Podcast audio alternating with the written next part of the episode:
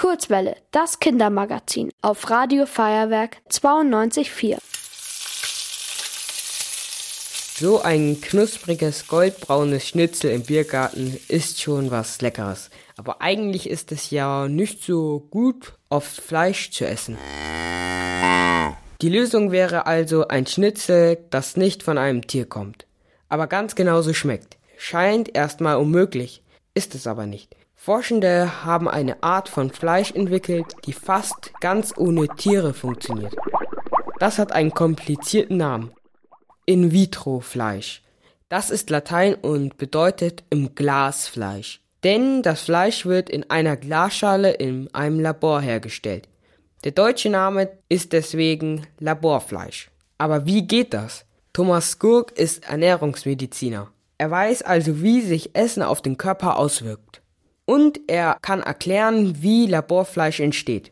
Was man dabei versucht, ist, den Tieren einzelne Zellen zu entnehmen und dann diese Zellen weiter zu vermehren. Letztendlich erhalten wir dann eine Art von Muskelfleisch, das dem Fleisch, was wir aus der Metzgerei kennen, sehr ähnlich ist. Um an die Zellen zu kommen, wird von einem Tier Blut abgenommen. Aber aus dem Blut allein wächst noch kein Fleischbällchen. Damit die Flüssigkeit zu einem festen Stück Fleisch wird, braucht es noch spezielle Stoffe. Und die sind sehr teuer. Aber wenn Laborfleisch so ein guter Ersatz für tierisches Fleisch ist, warum gibt es das dann noch nicht im Supermarkt? Es ist im Prinzip der Preis, der das entscheidet. Wir hatten ja ursprünglich von 250.000 Euro für einen einzelnen Paddy.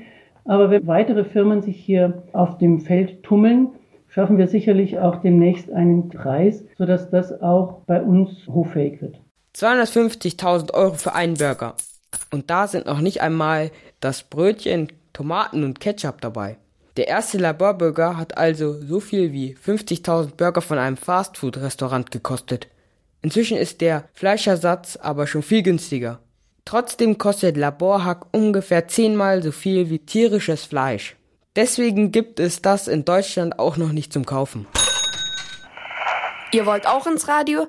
Dann macht mit bei der Kurzwelle. Schreibt einfach eine E-Mail an radio@feuerwerk.de.